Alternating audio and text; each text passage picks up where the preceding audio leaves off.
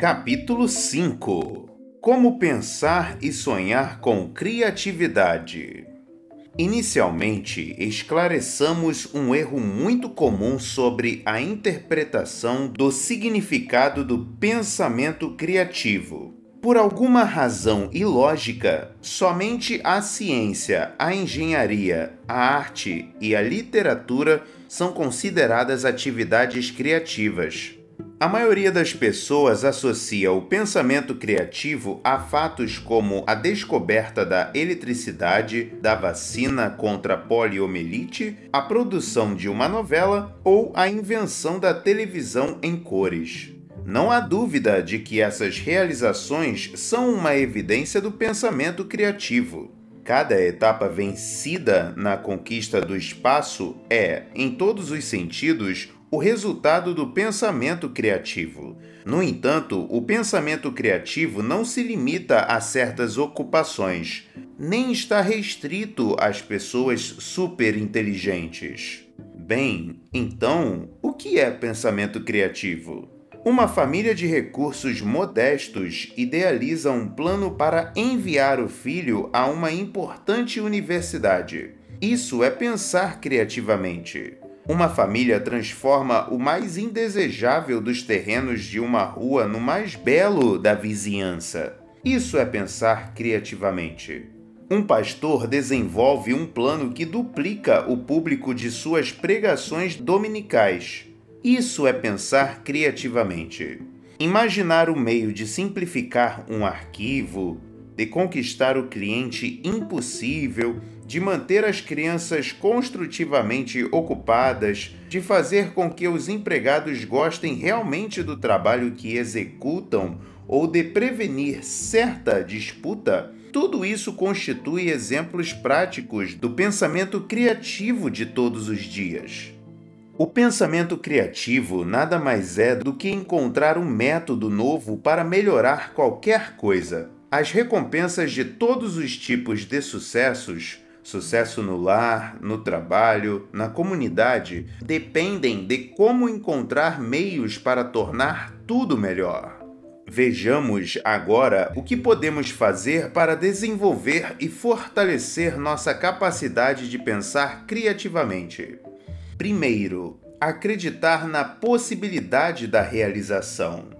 Eis uma verdade fundamental para fazermos algo, primeiro devemos acreditar que isso possa ser feito. O fato de se acreditar que alguma coisa pode ser feita põe a mente para trabalhar à procura de um meio de fazê-la.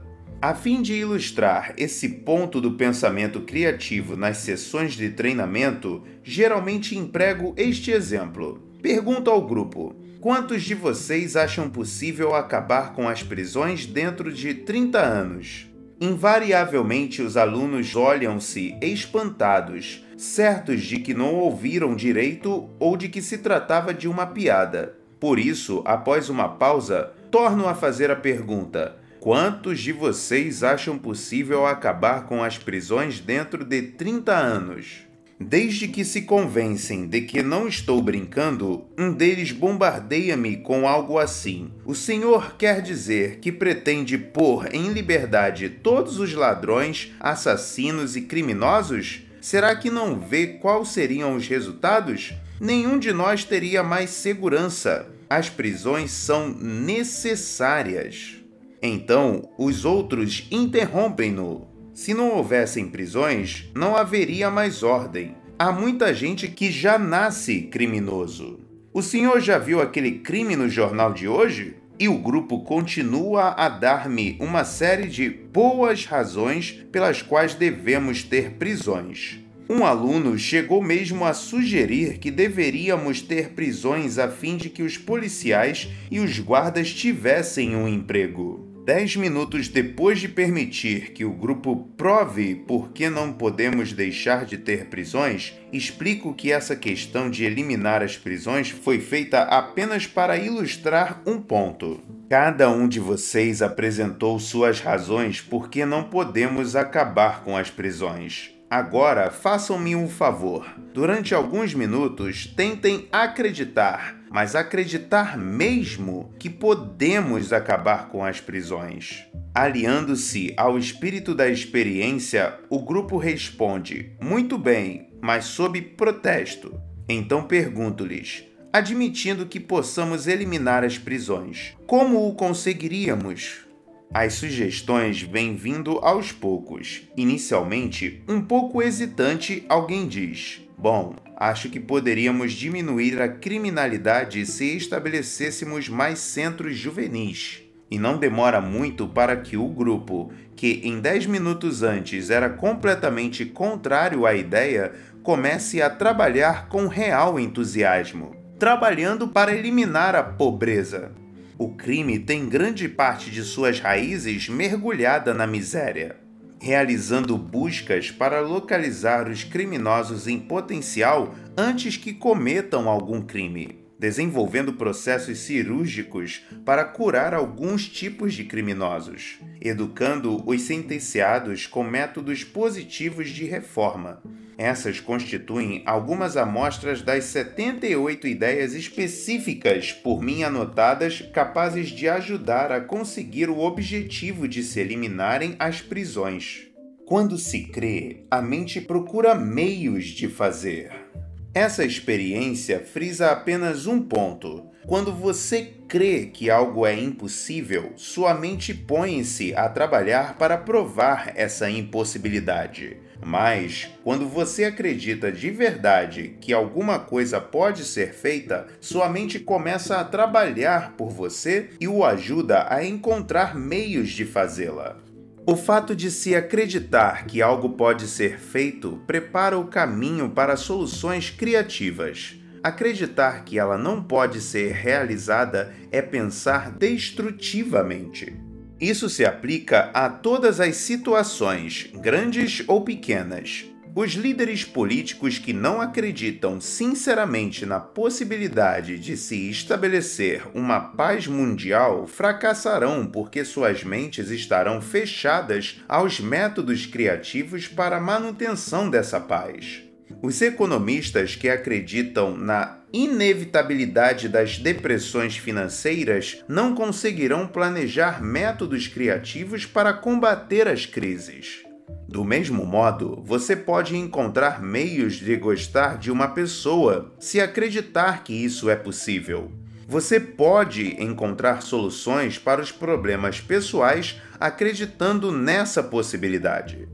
Você pode achar o meio de comprar uma casa nova e maior, se acreditar que é capaz de fazê-lo. A crença liberta a força criativa. A descrença põe-lhe um freio. Acredite e você começará a pensar construtivamente. Sua mente arranjará um meio se você permitir que ela o faça. Há pouco mais de dois anos, fui procurado por um jovem que me pediu para auxiliá-lo a encontrar um emprego de futuro mais promissor. Trabalhava como empregado de uma empresa de entregas e achava que não progrediria. Conversamos sobre seu passado e sobre o que desejava fazer. Depois de conhecer algo sobre sua vida, disse-lhe: Admiro-o muito por querer crescer e arranjar um emprego melhor e de mais responsabilidade. Mas, hoje, para se começar no tipo de trabalho que você pretende, há necessidade de se ter o diploma universitário. Vejo que você não acabou o seu curso, por isso sugiro que o faça. Estudando durante o verão, poderá terminá-lo em dois anos então, com certeza você encontrará o lugar que procura na empresa para a qual deseja trabalhar. Bem sei que o curso superior ajudaria, respondeu ele. Mas o que acontece é que não posso voltar para a faculdade. Não pode? Por quê? perguntei. Bem, por um lado, já tenho 24 anos, continuou ele, e acima de tudo, minha esposa e eu esperamos para daqui a poucos meses nosso segundo filho e mal podemos viver com o que ganho atualmente. Assim, não teria tempo para estudar e trabalhar ao mesmo tempo. É apenas impossível. Eis tudo. Esse jovem convencera-se realmente de que era impossível terminar seu curso. Falei para ele: se você acha que é impossível concluir o curso, então é. Mas, pelo mesmo motivo, se você acreditar que é possível voltar para a universidade, surgirá uma solução. Agora veja o que eu gostaria que fizesse. Diga mentalmente que você vai voltar para a universidade. Deixe que esse pensamento domine seu cérebro. Depois, pense bastante como vai conseguir isso e, ao mesmo tempo, sustentar sua família. Volte dentro de algumas semanas para me contar quais são suas ideias. Meu jovem amigo voltou duas semanas mais tarde. Pensei um bocado sobre o que o senhor me disse e resolvi que devo voltar à universidade. Não estudei ainda todo o problema, mas sei que encontrarei uma solução. E encontrou. Conseguiu obter uma bolsa fornecida por uma associação de comércio que lhe custeava os estudos, os livros e gastos extras. Arranjou um novo horário de trabalho para que pudesse assistir às aulas. Seu entusiasmo e a promessa de um futuro melhor tiveram todo o apoio da esposa. Juntos, criaram meios para aproveitarem melhor o tempo e o dinheiro. No mês passado, recebeu seu diploma num dia e no outro empregou-se, trabalhando e treinando para gerente de uma grande corporação. Onde há vontade, há um meio. Acredite que pode ser feito. Isso é fundamental para o pensamento criativo. Eis duas sugestões para ajudá-lo a desenvolver a força criativa por meio da crença. 1. Um, elimine a palavra impossível, tanto de seu vocabulário mental como oral. Impossível é uma palavra de fracasso. Quando você pensa impossível, aciona uma reação em cadeia de outros pensamentos para provar que está certo. 2. Pense em algo de especial que você tem desejado, mas que não conseguiu realizar. Faça agora uma lista das razões pelas quais você é capaz de realizá-lo. Muitos de nós destruímos nossos desejos simplesmente porque nos concentramos na impossibilidade de realizá-los, quando a única coisa digna da concentração mental é pensar neles como possíveis de serem realizados. Li recentemente num jornal um artigo que dizia que a maioria dos estados tem municípios demais o artigo mostrava que a maior parte dos limites entre municípios fora estabelecida muitos anos antes de ter sido fabricado o primeiro automóvel e quando a charrete constituía o principal meio de transporte. Hoje, no entanto, com os rápidos automóveis e as boas estradas, não há razão para que não se fundam três ou quatro municípios. Isso reduziria em muito a duplicação dos serviços, de modo que o contribuinte gastaria menos dinheiro e seria mais bem atendido.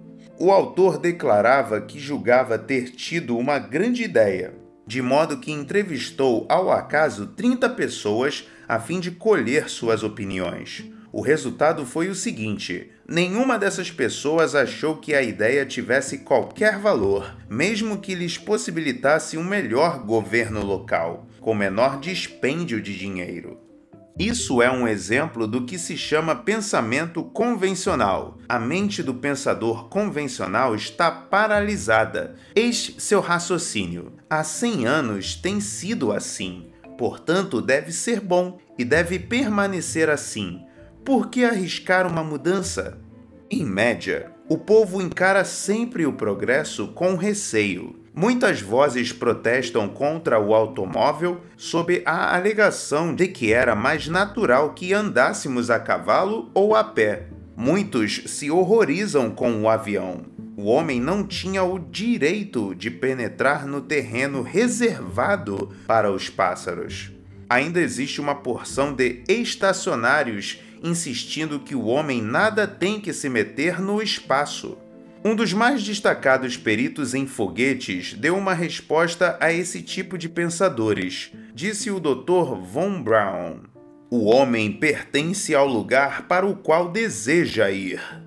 Por volta de 1900, um diretor executivo descobriu o princípio científico para orientar as vendas que recebeu um bocado de publicidade e chegou mesmo a ser citado em vários livros.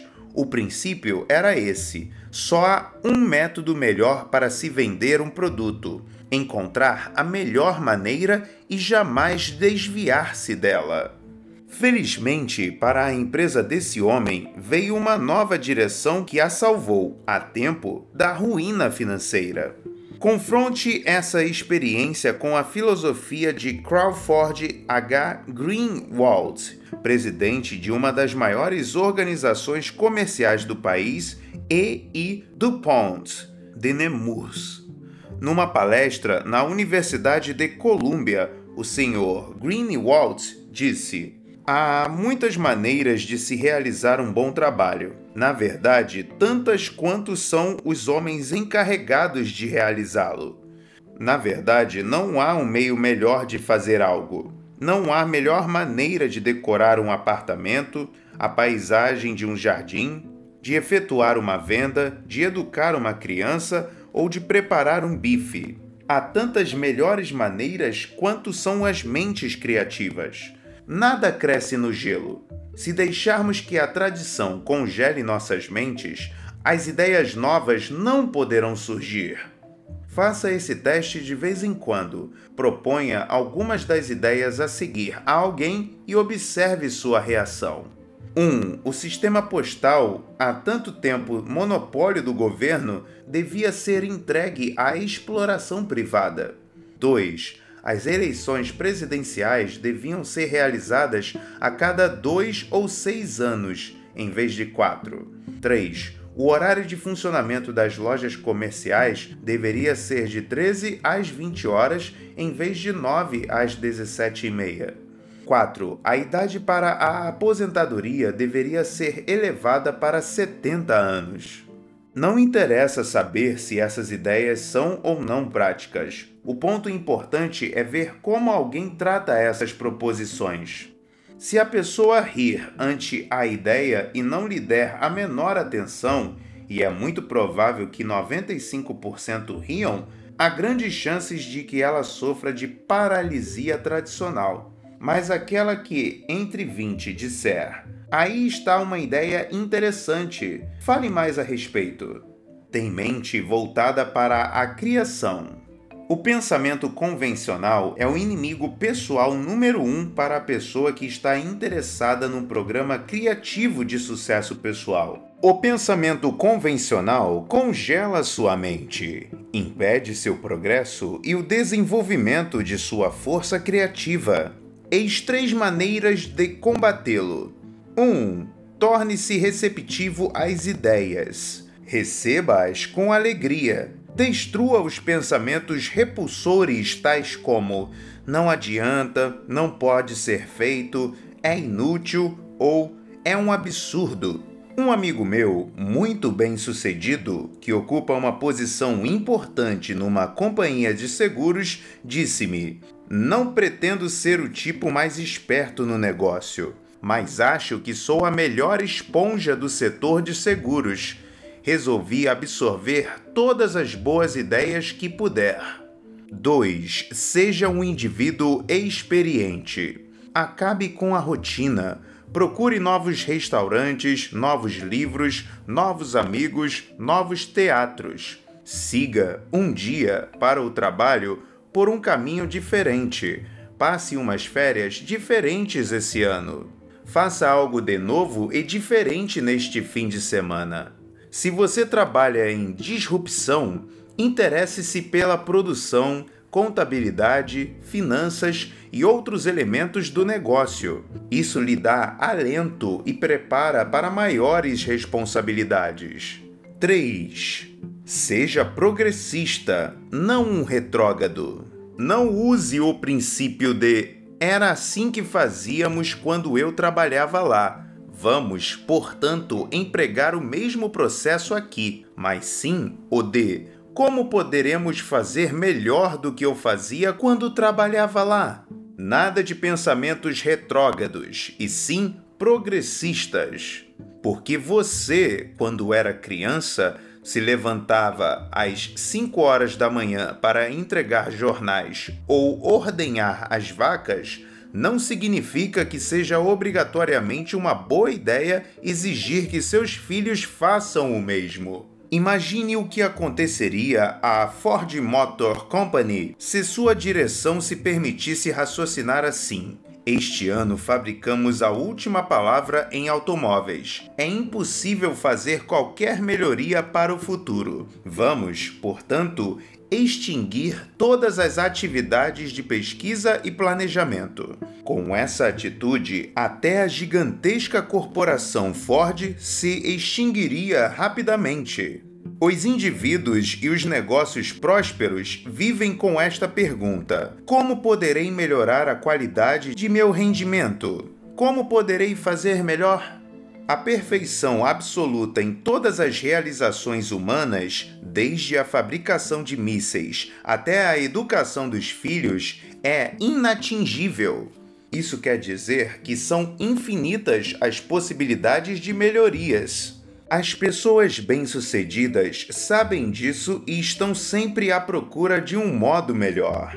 Observação: a pessoa que alcança o sucesso não pergunta: poderei melhorar isso? Ela sabe que pode. Assim faz a pergunta da seguinte maneira: como poderei melhorar isso? Há poucos meses, uma antiga aluna minha, que está na área de comércio há apenas quatro anos, abriu sua quarta loja de ferragens. Isso constituía um feito, se considerarmos o pequeno capital inicial da jovem de apenas 3.500 dólares, a forte concorrência das outras lojas e o tempo relativamente curto em que ela se achava no ramo. Visitei sua nova loja logo depois de inaugurada, para dar-lhe os parabéns pelo grande progresso que ela fizera. Indiretamente, perguntei-lhe como conseguira fazer prosperar tanto as outras três lojas e abrir uma quarta, quando para a maioria dos comerciantes era uma verdadeira luta manter, uma, manter em boa situação um só estabelecimento.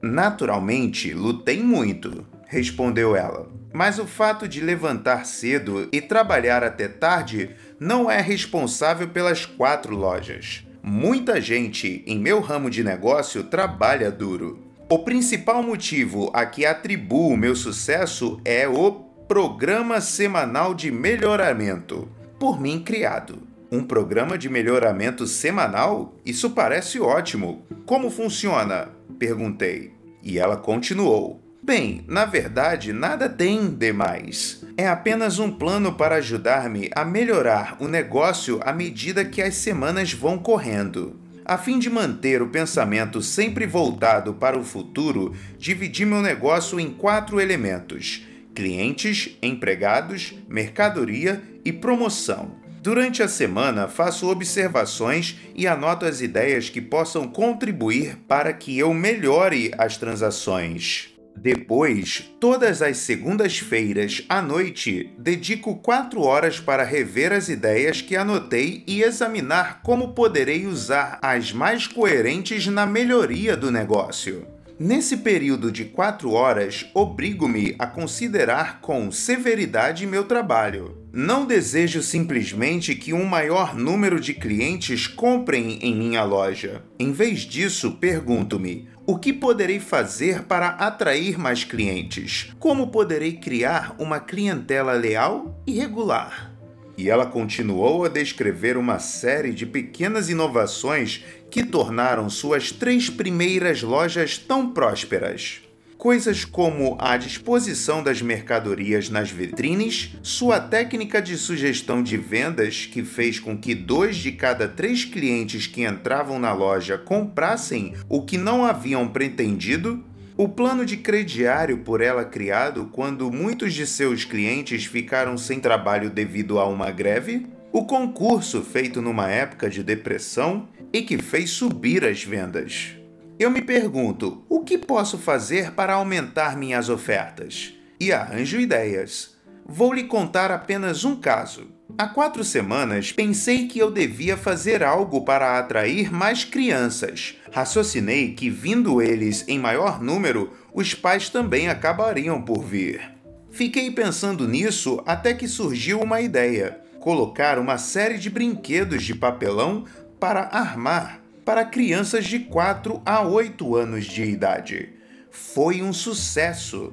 Os brinquedos ocupam pouco espaço e me dão um belo lucro. O mais importante, porém, é que os brinquedos aumentaram a frequência da loja. Acredite, meu plano de melhoramento semanal funciona admiravelmente, continuou ela. Basta que eu me pergunte conscientemente: como posso melhorar o negócio? Que as respostas vêm surgindo. É rara a noite de segunda-feira em que eu não encontre um plano ou técnica para aumentar os lucros e diminuir as perdas. E aprendi também uma coisa para prosperar no comércio. Algo que, acredito, as pessoas que se metem nele deviam saber. O que é? Perguntei que o mais importante não é o que se sabe quando se começa, mas sim o que se aprende e põe em prática depois que as portas estão abertas. O verdadeiro sucesso procura as pessoas que estão continuamente buscando os mais altos padrões para si e para os outros, pesquisando métodos para aumentar a eficiência e produzir mais a um menor custo para realizar mais com menos esforço. O topo do sucesso está reservado para os indivíduos do tipo: eu posso fazer isso melhor. A General Electric adota o seguinte lema: o progresso é o mais importante de nossos produtos. Por que não fazer também do progresso seu produto mais importante? A filosofia do eu posso fazer melhor realiza milagres. Quando você se pergunta como posso fazer isso melhor, sua força criativa é acionada e as maneiras de realizar melhor as coisas vão surgindo por si mesmas. Eis um exercício diário que o ajudará a descobrir e desenvolver a força da atitude do eu posso fazer melhor. Diariamente, antes de começar a trabalhar, dedique 10 minutos pensando: como poderei trabalhar melhor hoje? Faça perguntas assim: O que poderei fazer hoje para encorajar meus empregados? Que favores especiais poderei fazer a meus clientes? Como poderei aumentar minha eficiência pessoal? O exercício é simples, mas funciona. Experimente e encontrará ilimitados métodos criadores para obter um sucesso maior. Quase todas as vezes que eu e minha mulher nos encontrávamos com certo casal, a conversa girava em torno das esposas que trabalham. A senhora S havia trabalhado muitos anos antes de se casar e o tinha feito com real satisfação. Agora, contudo, dizia ela, tenho dois garotos na escola, um lar para cuidar e comida para fazer. Não tenho mais tempo para nada. Então, numa noite de domingo, o Sr. S, a esposa e os filhos foram vítimas de um acidente de automóvel. A senhora S e os filhos pouco sofreram, mas o Sr. S ficou permanentemente inválido e a senhora S não teve outra escolha senão voltar a trabalhar. Meses depois do acidente, quando a encontramos, ficamos espantados de ver como havia se ajustado às suas novas responsabilidades. Sabe, dizia ela, há seis meses eu jamais pensava que pudesse cuidar da casa e trabalhar o dia todo, mas depois do acidente comecei a imaginar um meio de arranjar tempo. Creiam que minha eficiência subiu 100%. Descobri que eu fazia uma porção de coisas desnecessárias e também que as crianças podiam e queriam ajudar. E descobri uma dezena de meios para economizar o tempo: menos idas às lojas, menos televisão, menos telefonemas, menos uma porção de coisas que roubavam o tempo. Essa experiência nos ensina uma lição a capacidade é um estado de espírito. podemos realizar tanto quanto pensamos. Quando você crê realmente que pode fazer mais, sua mente pensa criadoramente e lhe mostra o caminho a seguir.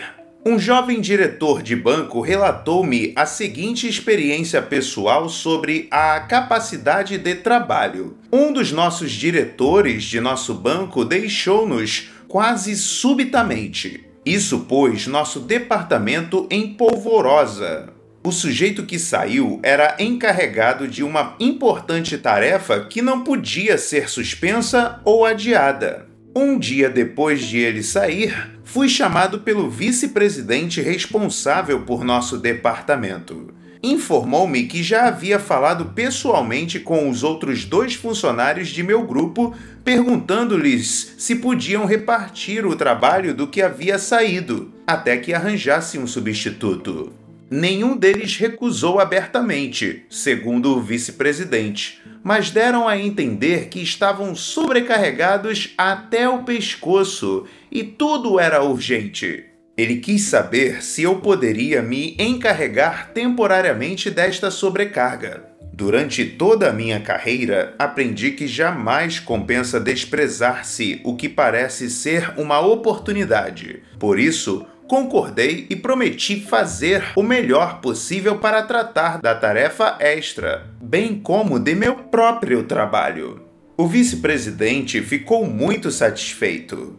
Saí do seu gabinete sabendo que havia assumido uma pesada responsabilidade. Eu me achava tão ocupado quanto os dois outros de meu departamento e que haviam tirado o corpo fora mas estava decidido a achar um meio de executar os dois trabalhos. Naquela tarde, depois do serviço, quando os escritórios já estavam fechados, pus-me a imaginar de que modo poderia aumentar minha eficiência pessoal. Peguei um lápis e pus-me a anotar todas as ideias que me vinham à cabeça.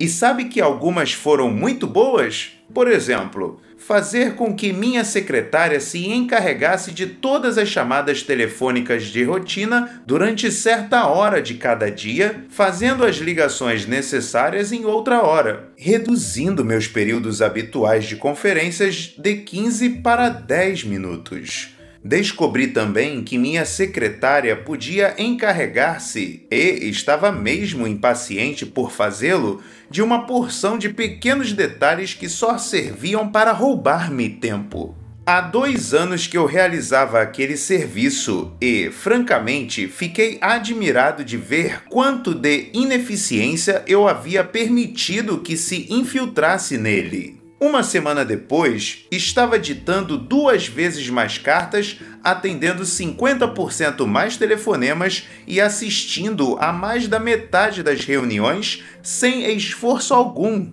Mais duas semanas se passaram.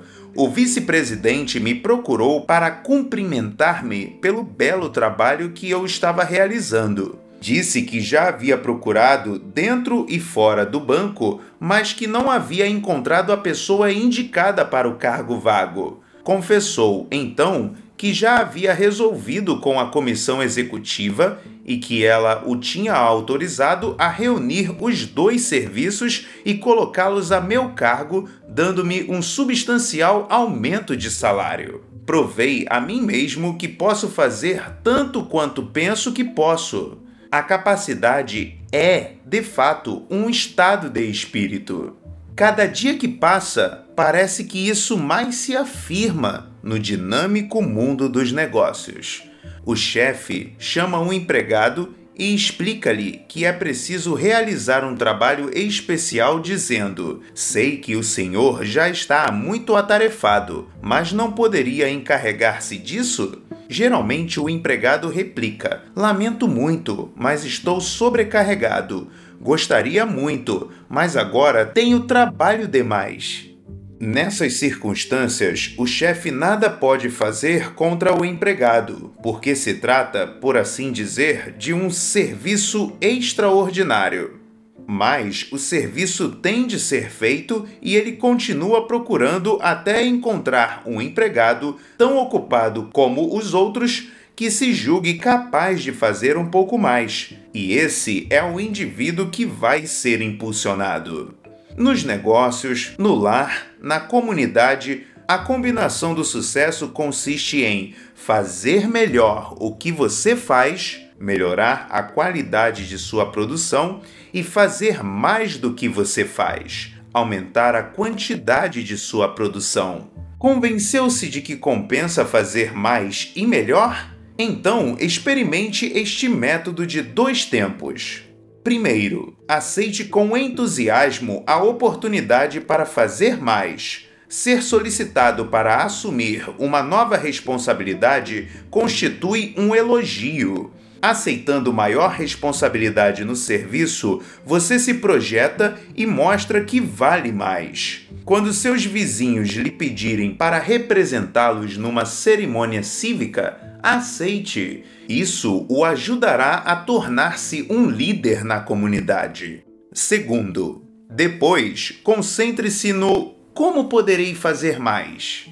Surgirão respostas criativas Algumas delas poderão ser um melhor planejamento e organização de seu trabalho atual, inteligentes reduções em suas atividades rotineiras ou até mesmo a eliminação das que não são essenciais. Mas, permita-me repetir, aparecerá a solução que lhe indicará como fazer mais. Como política pessoal, adotei completamente esse princípio. Se você deseja que alguma coisa seja feita, entregue-a a uma pessoa ocupada. Recuso-me a trabalhar em projetos importantes com quem tem muito tempo livre. Uma dolorosa e custosa experiência ensinou-me que aquele que dispõe de muito tempo é um parceiro ineficiente para o trabalho. Todas as pessoas prósperas e, e competentes que eu conheço são ocupadas. Quando inicio alguma coisa, algum projeto com elas, sei que será satisfatoriamente concluído. Dezenas de situações ensinaram-me que posso confiar no homem atarefado, mas muitas vezes fiquei desapontado ao trabalhar com gente que dispõe de todo o tempo. A diretoria de uma organização que busca progredir está sempre inquirindo o que podemos fazer para expandir nossa produção porque você não há de se perguntar o mesmo: o que posso fazer para expandir minha produção? Sua mente lhe mostrará de maneira criativa como você o conseguirá. Ao entrevistar centenas de pessoas de todos os níveis, fiz essa descoberta. Quanto maior o indivíduo, mais aptidão possui para fazer com que você fale. Quanto menor, mais capacidade para lhe pregar sermões. Os grandes monopolizam a arte de ouvir, os pequenos monopolizam a arte de falar. Repare também isso. Os maiores líderes em todas as situações da vida passam mais tempo pedindo do que dando conselhos. Antes de tomar uma decisão, um homem importante pergunta: O que acha disso? Que aconselha você? Que faria você nessa situação? Que tal lhe parece isso? Isso deve ser encarado assim. Um líder é uma máquina humana que fabrica decisões. E, para a fabricação de qualquer coisa, você tem de dispor de matéria-prima. Para alcançar as decisões criativas, as matérias-primas são as ideias e as sugestões dos outros. Claro que você não deve esperar que os outros lhe forneçam as decisões já prontas. Não é essa a principal razão para que se pergunte e se escute. As ideias alheias ajudam a descartar as suas, de modo que sua mente se torne mais criativa. Recentemente participei, como instrutor de equipe, de um seminário sobre direção executiva. O seminário constava de 12 sessões. Um dos pontos culminantes das reuniões era a discussão feita durante 15 minutos por um dos diretores sobre o tópico Como resolvi o problema mais urgente de minha gestão. Na nona sessão, o diretor a quem cabia a vez de falar vice-presidente de uma grande empresa de laticínios, agiu de modo diferente. Em vez de contar como havia resolvido seu problema, anunciou que seu tema seria: Preciso que me ajudem a resolver o problema mais urgente de minha direção. Rapidamente esboçou sua dificuldade e pediu ao grupo que lhe fornecesse ideias para solucioná-la. E, para nada perder, registrou todas as sugestões apontadas com o auxílio de uma secretária que anotou tudo o que foi dito.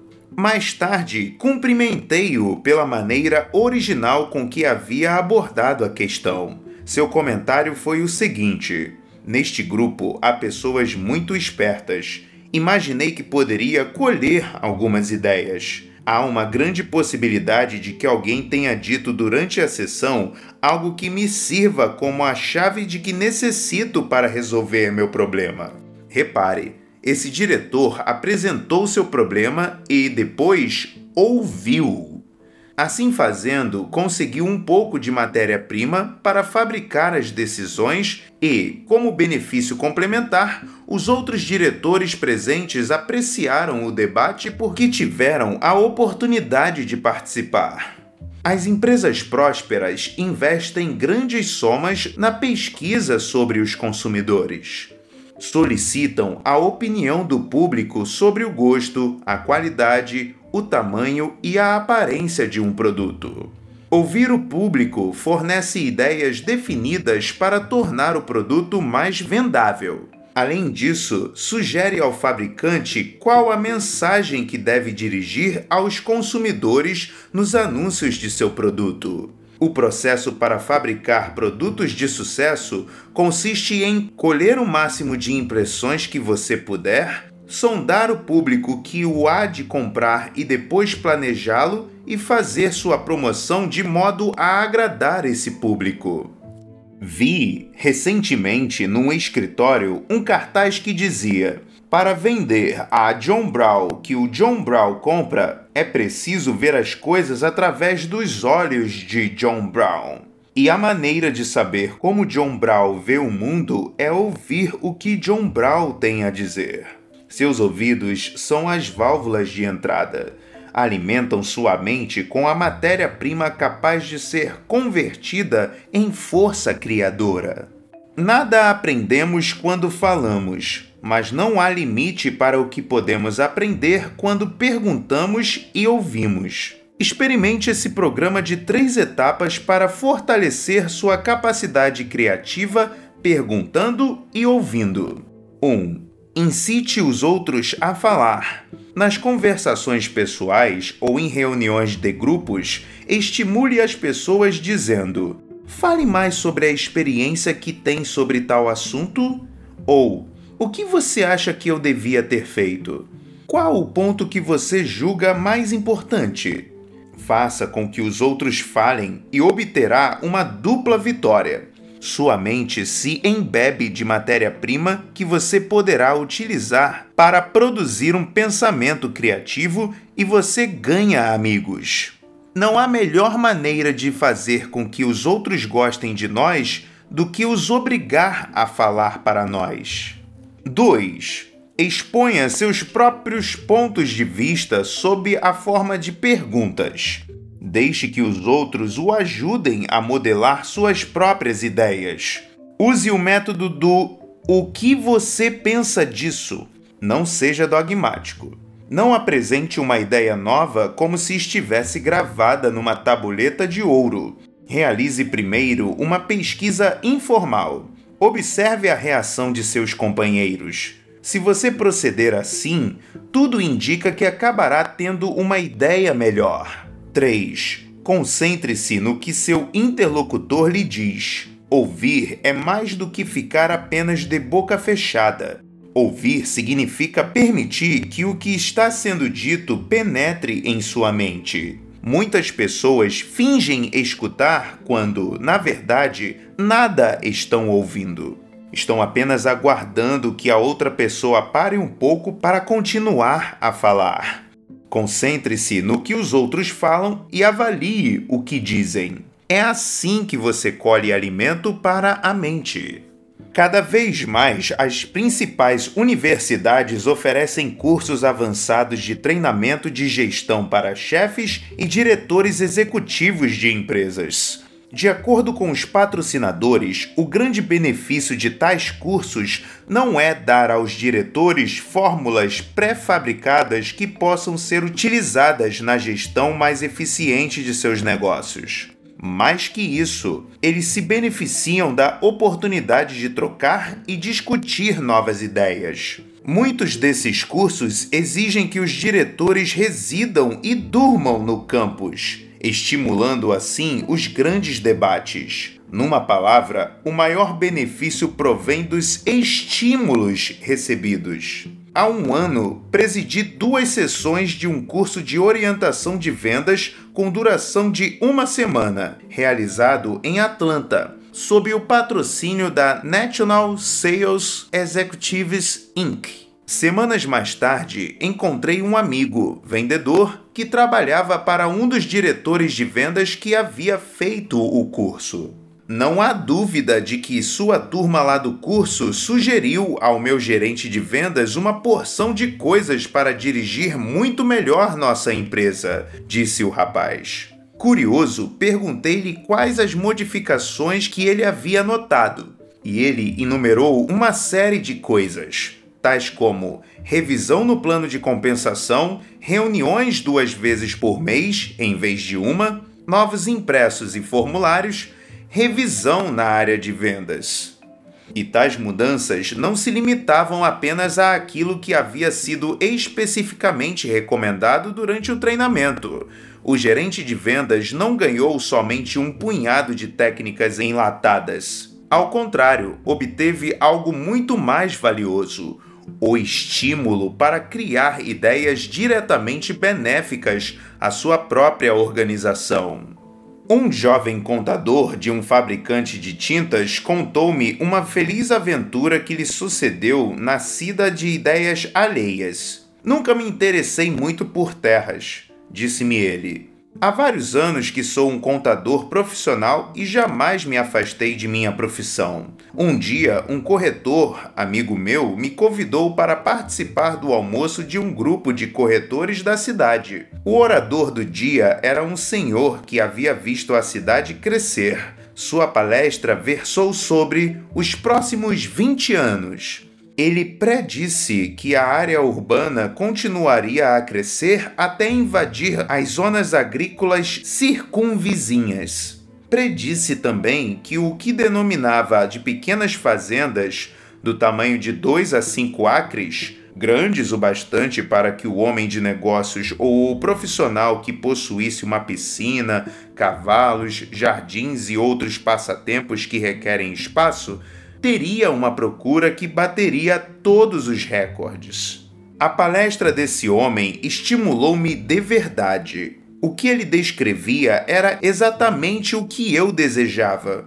Nos dias que se seguiram, perguntei a opinião de vários amigos sobre a ideia de se possuir um sítio de 5 acres de área. Todos responderam que adorariam possuir um.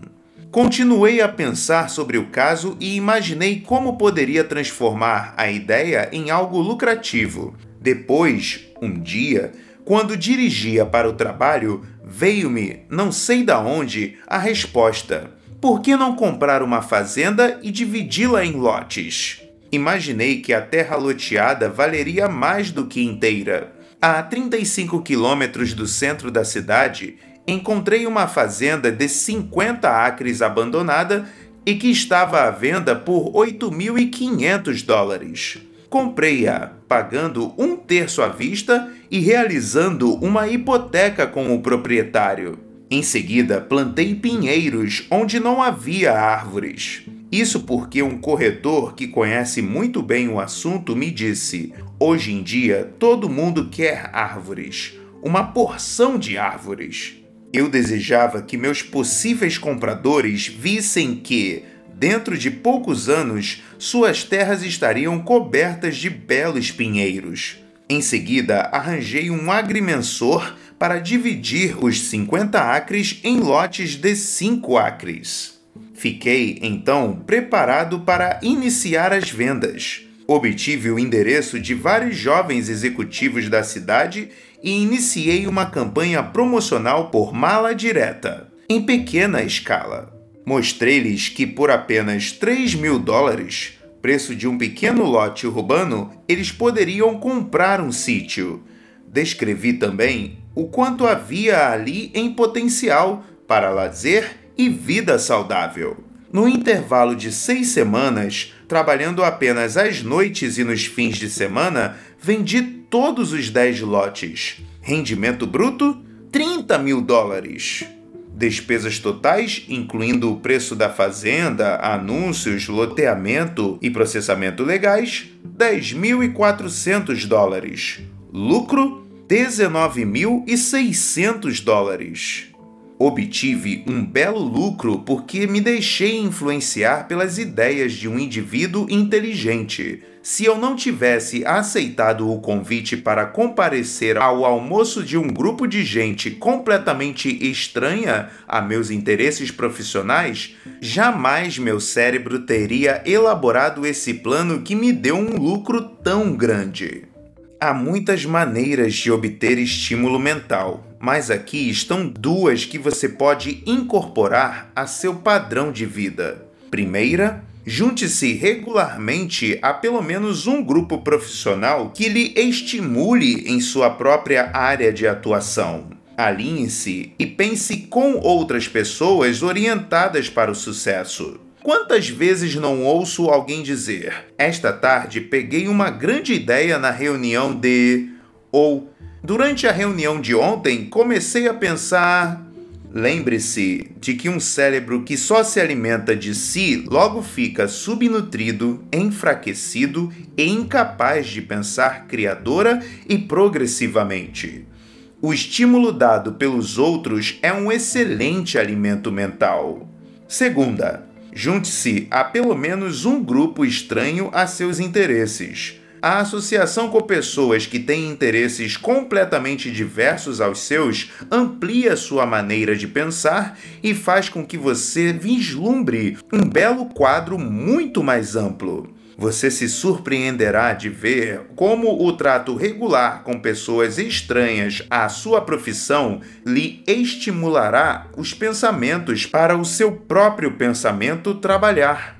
Anualmente, um carvalho produz sementes suficientes para povoar uma floresta de bom tamanho. No entanto, desses vários alqueires de sementes, talvez apenas uma ou duas darão origem a uma árvore. Os esquilos destroem a maior parte das sementes, e o solo duro debaixo das árvores não oferece muitas oportunidades para que as demais sementes desabrochem. O mesmo se dá com as ideias. Muito poucas dão frutos. As ideias são altamente perecíveis.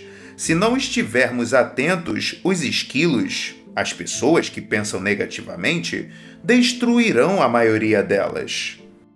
As ideias exigem um tratamento especial, desde o momento em que nascem até se transformarem em métodos práticos para tornar as coisas melhores. Use esses três processos para dominar e desenvolver suas ideias.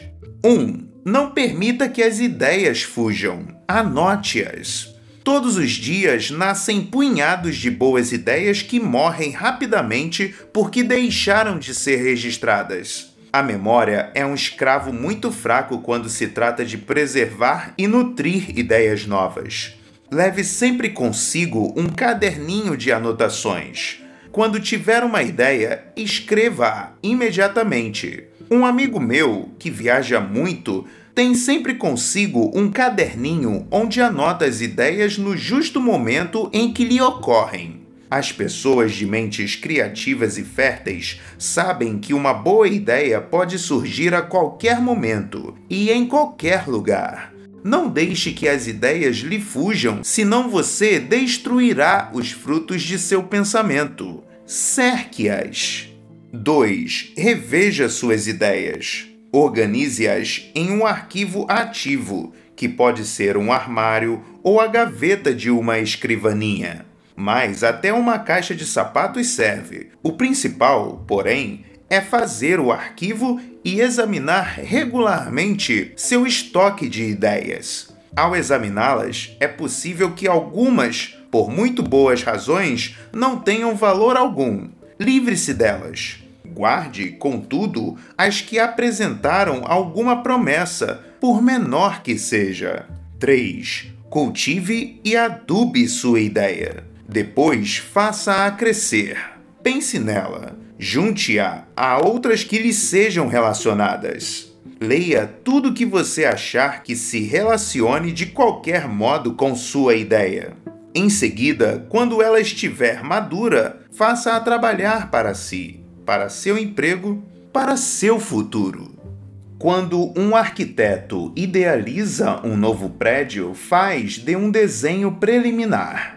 Quando um publicitário criativo tem uma ideia para um novo anúncio na televisão, a expõe na forma de uma historieta, com uma série de desenhos que mostram como ficará depois de executada. Os escritores fazem inicialmente um esboço com suas ideias. Anote isso. Formate a ideia no papel. Há dois excelentes motivos para tal. Quando a ideia toma uma forma tangível, você pode literalmente olhar para ela, ver as falhas e o que precisa ser corrigido. Depois, também, as ideias têm de ser vendidas a alguém aos clientes, aos empregados, aos chefes, aos amigos, aos companheiros de clube, aos investidores. Alguém deve comprar a ideia, do contrário, ela não tem valor algum. Uma vez fui procurado por dois corretores de seguros de vida. Ambos prometeram voltar com um plano das alterações necessárias. O primeiro corretor fez-me uma apresentação estritamente oral. Mostrou-me em palavras aquilo de que eu necessitava. No entanto, em pouco tempo eu estava todo confuso. Ele falou de taxas, opções, segurança social e de todos os detalhes técnicos de um programa de seguros. Francamente, ele me perdeu e eu tive de dizer não.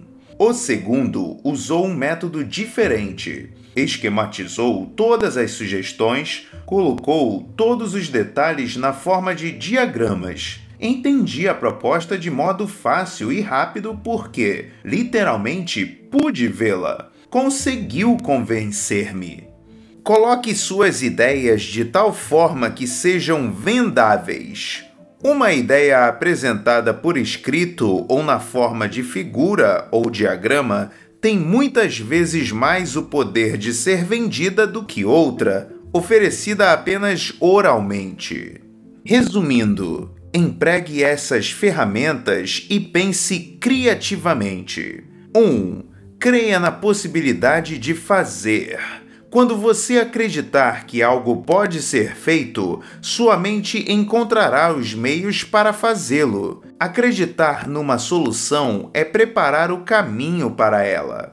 Elimine do seu vocabulário mental e oral os termos e locuções tais como impossível, não funciona, não adianta.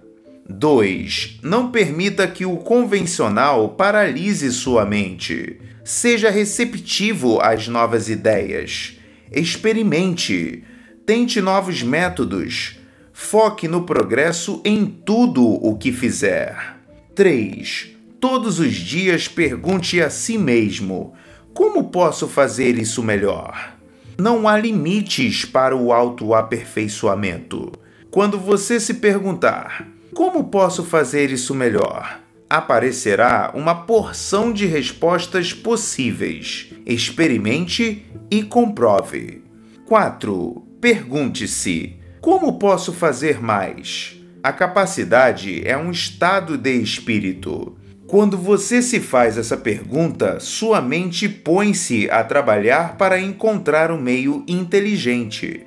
Nos negócios, a combinação do sucesso é Fazer melhor o que você faz, melhorar a qualidade de sua produção e fazer mais do que você faz, aumentar a quantidade de sua produção.